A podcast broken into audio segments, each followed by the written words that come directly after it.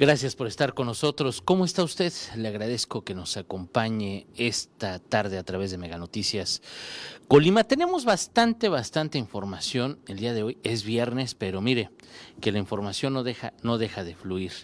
Un revés para el exgobernador Mario Anguiano. Usted recuerda este el gobernador, este exgobernador que le gusta placearse en los festejos charrotaurinos. Bueno, lo veremos la semana que entra. lo veremos la semana que entra a caballo repartiendo eh, billetes, como se le conoce. Pero bueno, él, los procesos no terminan, eh, que los procesos que se le siguen no terminan. Imagínense nada más. Usted recordará, él es investigado por eh, desvío de más de dos mil millones de pesos. Hablaremos de su caso, lo que determinó la justicia federal hace unos días, los procesos que siguen su contra. Hoy en la noche, a partir de las 8.58, mi compañera Dinora Aguirre Villalpando le presentará esta información, le pondrá detalle cómo está la situación del exgobernador Mario Anguiano Moreno. También en la noche le platicaremos eh, ya también a fondo del INSABI, hablaremos de feminicidios, por cierto, por cierto, feminicidios eh, con otra perspectiva. Estamos hablando de feminicidios de personas transgénero, mujeres, mujeres transgénero en el estado. Hay que recordar que Colima Colima es el primer estado del país que precisamente legisla, legisla en este sentido. Hoy por la noche hablaremos de esto. Sin duda es un avance muy importante en derechos humanos en la entidad, es un avance muy importante para estas personas que han peleado durante mucho tiempo por sus derechos, que bueno, pues son deben de tener los derechos como todos son personas simplemente y no hay autoridad, no hay autoridad que las tome en cuenta. Y bueno, pues ya la legislación aparentemente empieza a cambiar ya se les toma en cuenta en el caso de que ocurra algún asesinato, bueno, pues ya serán eh, tomadas como feminicidios. Y bueno, se encuentra aquí mi compañero Jared Rubalcaba. Eh, Jared, muy buenas tardes.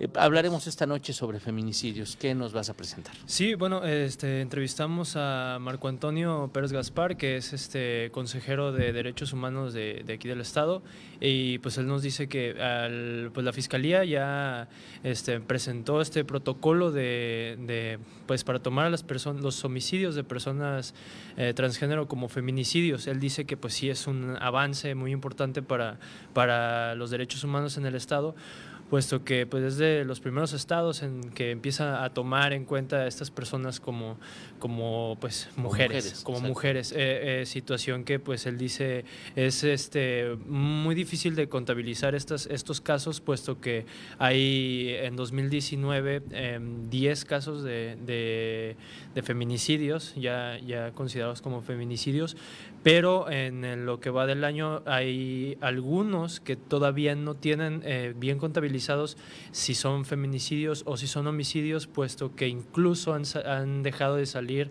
en, este, en medios, ya no salen en policíacas, este, no saben cómo tratar el, tema, dice que no hay registros eh, merográficos de, de, este, de este tipo y pues él espera que, que este avance pues pueda mejorar el la situación legal en cuanto a este, este tipo de tema. Pues esperemos que así sea. Te agradezco mucho toda la información hoy por la noche. Claro, hoy por la noche. Muchísimas gracias, Jared. Bueno, ya escuchó a mi compañero Jared Rubalcaba. Es un tema muy importante, le digo, es un avance en los derechos humanos del Estado, es un avance para las personas transgénero. Hay mucho todavía que recorrer, este es un pequeño paso, pero como lo dice Jared y le mencionaba nuestro entrevistado, no hay información, realmente estamos en pañales en el acceso a la información en el Estado. Los medios de comunicación muchas veces no sabemos cómo informar, cómo no revictimizar a las personas, a las personas que son víctimas de algún delito, muchas veces no sabemos ni qué decir, ni cómo decirlo.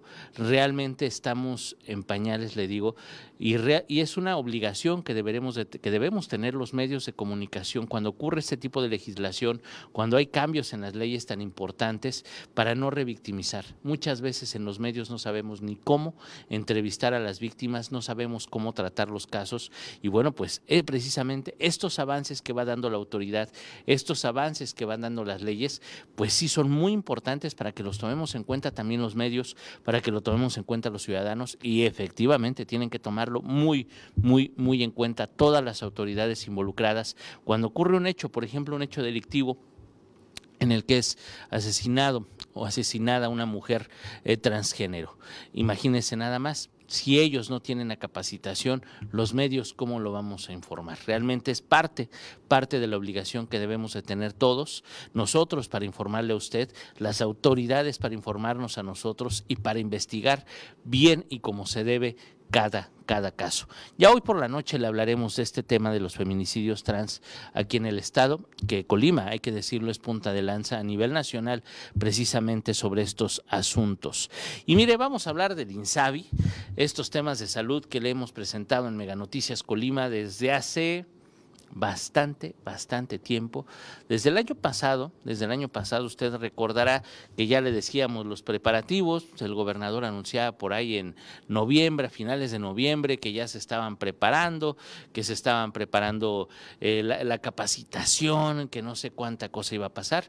Bueno, pues a partir del primero de enero que se extinguió el Seguro Popular, que quedó extinto totalmente, y bueno, pues que entra en operaciones el INSABI, nos dimos cuenta a partir de este primero de enero que las cosas no son como las dicen en discurso. De verdad, no tienen nada que ver los discursos con la realidad que vivimos en nuestro país y obviamente aquí en nuestro estado. Usted se ha dado cuenta. No hay medicamentos, no hay médicos, los médicos que hay están mal pagados, no son bien atendidos Vivimos verdaderamente una crisis de salud, no solamente en los hospitales en la zona metropolitana, no solamente en los hospitales de las zonas urbanas, en las áreas rurales también hay una crisis muy delicada que no ha atendido ni ninguna autoridad, ni el Estado ni la Federación. Y bueno, pues ya escuchamos en los discursos al gobernador que nos decía que eh, pues esperaba la adhesión con el INSABI, precisamente para que empezaran a fluir estas cosas. El gobernador del estado, eh, José Ignacio Peralta Sánchez, él sí ha dicho que está muy feliz con que llegue el INSABI a Colima con este programa del gobierno federal. ¿Por qué? Porque la Secretaría de Salud del Estado pues está en quiebra, no tiene recursos, tiene adeudos, tiene problemas financieros y de malos manejos, no crea que no, hay malos manejos en la Secretaría de Salud también, como en muchas otras dependencias del Estado, y bueno, pues precisamente esta insuficiencia eh, de recursos, bueno, pues obliga al gobierno del Estado a adherirse a este programa federal, al Instituto de Salud para el Bienestar. Y bueno, pues no ha cambiado nada, con esto. Hoy, hoy mi compañera Almendrita Pérez habló precisamente con el gobernador, eh, lo entrevistó, platicó el gobernador sobre la firma que fue ayer, precisamente ayer fue la firma con el director general del INSABI. Y bueno, pues tras esta firma, ¿qué esperamos, Almendrita? Buenas tardes. Buenas tardes, Ulises. ¿Qué esperamos? Pues por el momento, nada. Bueno, más adelante esperaremos que, empiecen a fluir los recursos. Y digo nada porque nos comentaba el gobernador. Fue la firma protocolaria de adhesión hacia el INSABI, porque, bueno, el no firmar implicaba que el gobierno del estado, o sea, Colima, quedábamos fuera y entonces todo el, el costo, digamos, del sistema de salud tendría que asumirlo el estado. Entonces se firma el convenio, pero todavía hay que bajar, dice el afinar detalles, ver de, qué manera no hay anuncio todavía por parte del gobierno federal de cuánto nos van a cuándo nos va a llegar medicamento, tampoco hay este anuncio de cuánto le van a, administrar a Colima para que empiece a trabajar el INSABI aquí. Tampoco, como lo vimos, hace apenas una semana empezaron a capacitar a los médicos y tampoco... no hay ni este, reglas de operación. No hay ni reglas de operación. Entonces, eh, decía hoy el gobernador, afirmaba, pues lo he dicho, políticamente tenemos que hacerlo porque si no era asumir que todo iba a tener que administrar. y además en un estado que no tiene dinero, ¿no? Además que no tenemos dinero, ya le decíamos, y ya le hemos platicado precisamente del adeudo, de los adeudos que tiene la Secretaría de Salud, de la crisis financiera que tiene esta dependencia como muchas otras en el estado, que bueno, pues si realmente tuviéramos los recursos o si el gobierno estatal, la administración tuviera los el, el dinero para ser sustentable, para poder hacer frente a los servicios de salud de la ciudadanía, a lo mejor tampoco se tampoco le entraban al INSABI, porque aunque lo digan los discursos el gobernador, que sí se adhiere eh, lo ha dicho eh, con palabras más, palabras menos, que no está muy de acuerdo. Pues yo creo que no todos, eh, lo mismo pasa con otros estados, ¿no? Porque la mayoría de los estados están diciendo lo mismo. O sea. Ah, sí, claro, si pudieran mandar a volar en Insabi, lo mandaban a volar, ¿eh? Esa es la realidad. Sí. Hasta los mismos de Morena, créame porque realmente es un sistema de salud que no, no, ha arrancado, no ha funcionado, empezó mal, imagínese nada más. Entonces. Es que empezó desnudo, ¿no? Claro. Y no se ve trazas de cuándo le van a mandar la ropa, porque también hay que ver que le van a entrar los del IMSS. Sí, sí, claro, todos van a entrarle, pero. Pero si en el IMSS, quienes somos derechohabientes del IMSS y hemos hecho este, uso de esos servicios, sabemos que pues estaba para llorar.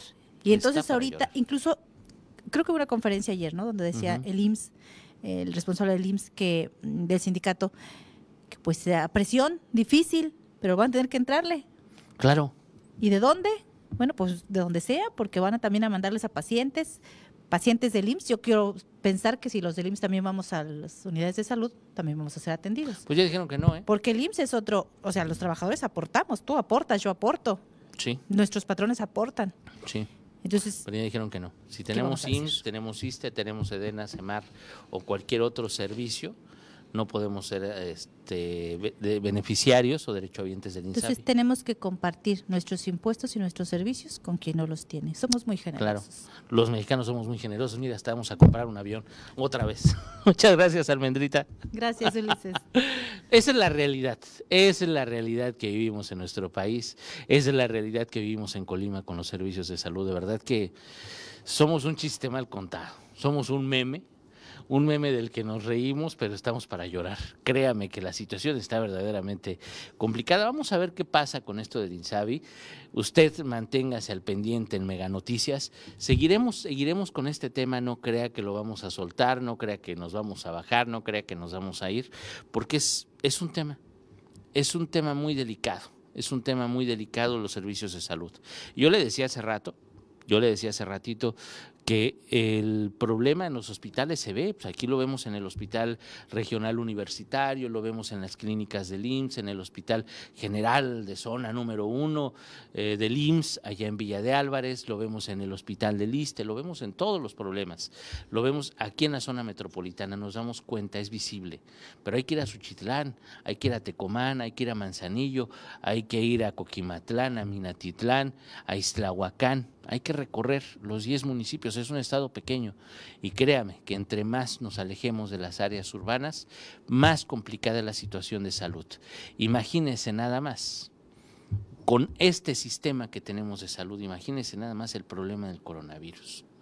Es realmente complicadísimo, es realmente delicado esta situación. Y fíjese nada más, hoy precisamente, ya que hablamos del coronavirus, hoy el eh, presidente Andrés Manuel López Obrador.